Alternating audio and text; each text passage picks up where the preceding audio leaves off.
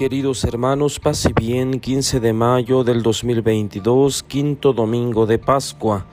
Lectura del Santo Evangelio según San Juan.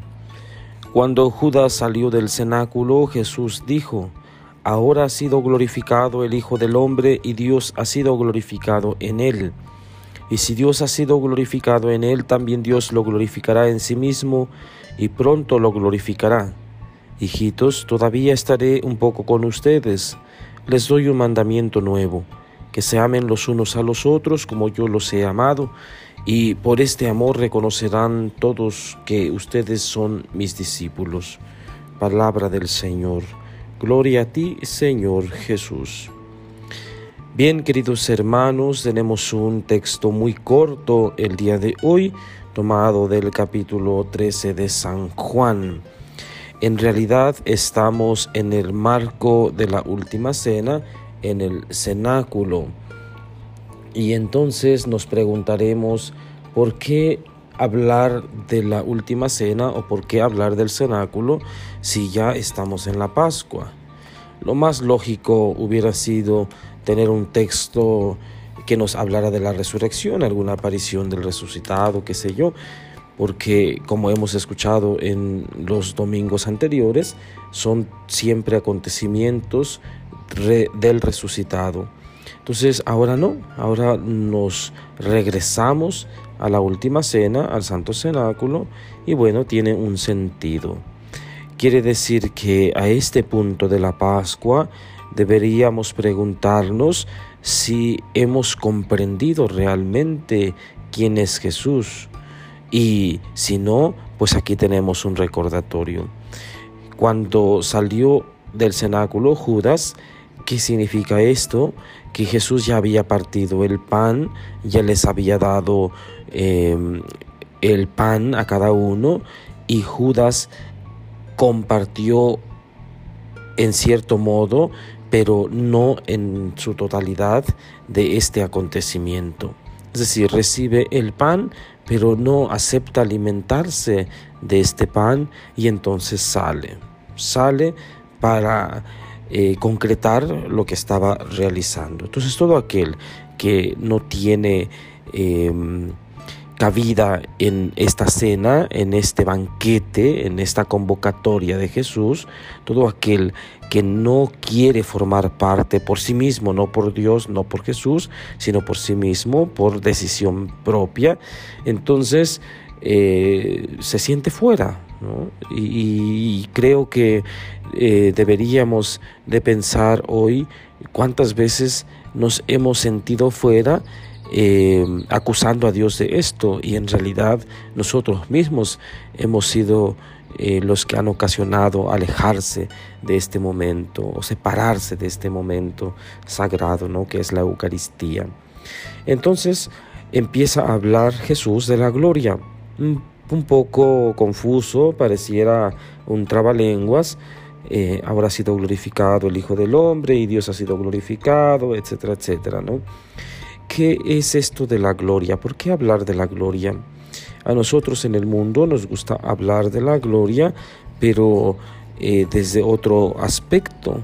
Las glorias eh, en nuestro mundo son las glorias, eh, digamos, que nos provocan placer, que van relacionados con el aplauso, con el reconocimiento, con eh, la soberbia en realidad. ¿no? es esta gloria la que está hablando Jesús. Él habla de una gloria concretada en el servicio, de una gloria concretada en el amor. Lo vemos enseguida. Hijitos, dice, no es normal que Jesús emplee esta palabra, hijitos, porque no somos hijitos eh, de Jesús, somos hermanos de Jesús. Entonces, ¿por qué habla eh, en este, de esto Jesús? Porque Jesús usa un texto o una palabra amorosa, cariñosa, para dirigirse a sus discípulos. Un poco eh, debemos centrarnos en este cariño como cuando el papá eh, reúne a sus hijos al borde de la muerte o ya muy próxima a la muerte y les empieza a distribuir sus bienes, la herencia o eh, les empieza a dar los últimos consejos, la última recomendación, ¿no?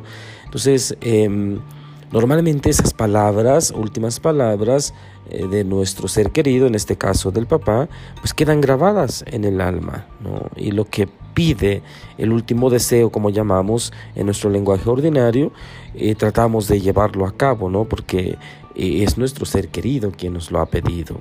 Bueno, pues este ser querido, Jesús, les empieza a reunir y a pedir algo que se amen los unos a los otros, pero no se los deja como recomendación, como sugerencia, como ay cuando puedan, amen a los que quieran, a los que les hagan el bien, no.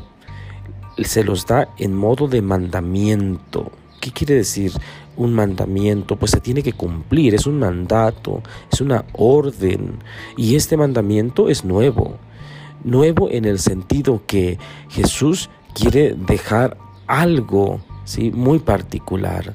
Los mandamientos ya los tenemos, los diez mandamientos dados eh, eh, a Moisés y, y son para que el pueblo vivan estos mandamientos, pero Jesús quiere concretar esos diez mandamientos en este que nos da, que se amen los unos a los otros como yo los he amado. Es decir, esta va a ser la característica central principal del cristiano a partir de ahora.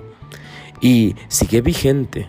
Nosotros, los que hemos sido bautizados ¿sí? en esta iglesia, bajo el misterio de la Santísima Trinidad, Padre, Hijo y Espíritu Santo, estamos llamados a vivir en el amor, así como nos lo señala el Evangelio el día de hoy no es un amor romántico, no es un amor, eh, digamos, eh, basado en el sentimiento, sino un amor verdadero.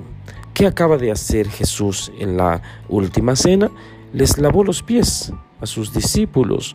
Entonces, la concretez del amor es el servicio. Nosotros de esa manera estamos llamados a servir a los hermanos, a concretar nuestro amor en el servicio. Y bueno, pues ahí está la dificultad, ese es el reto. Entonces, pidamos al Señor en este quinto domingo de Pascua que Él nos ayude a vivir este texto del Evangelio que parece muy corto, muy sencillo, pero muy profundo al mismo tiempo. Que el Señor Todopoderoso les bendiga en el nombre del Padre y del Hijo y del Espíritu Santo. Amén. Paz y bien.